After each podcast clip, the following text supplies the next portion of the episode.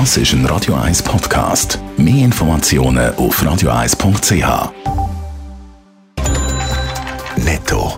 Das Radio 1 Wirtschaftsmagazin für Konsumentinnen und Konsumenten wird Ihnen präsentiert von Blaser Greinicher.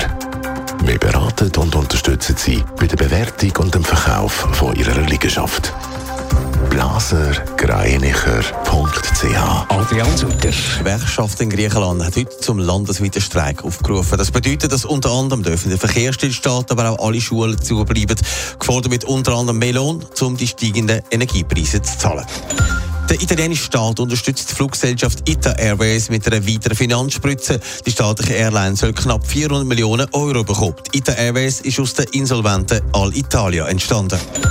Der Unterhaltungskonzern Disney hat seinen Gewinn im dritten Quartal um 1% können steigern. Der Umsatz ist um 9% auf 20 Milliarden gestiegen.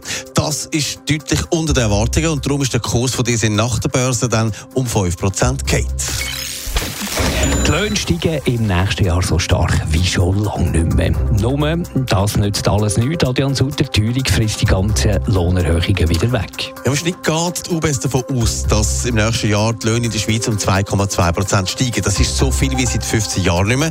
Aber weil die Inflationsrate eben auch über 2 Prozent ist, bleibt am Schluss alles beim Alten. Die, die gar keine Lohnerhöhung bekommen oder weniger, die leiden natürlich umso mehr. Gerade weil eben alles teurer wird.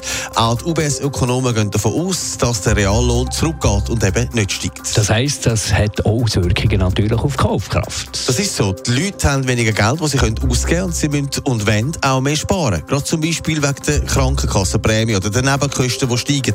Schon jetzt gibt es Umfragen, die deutlich zeigen, dass ein Großteil der Bevölkerung mehr sparen will und dann vor allem auf Luxus verzichtet oder eben günstige Ferien macht.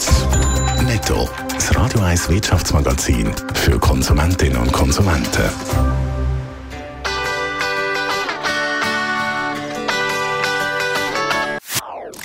Das ist ein Radio 1 Podcast. Mehr Informationen auf radio1.ch.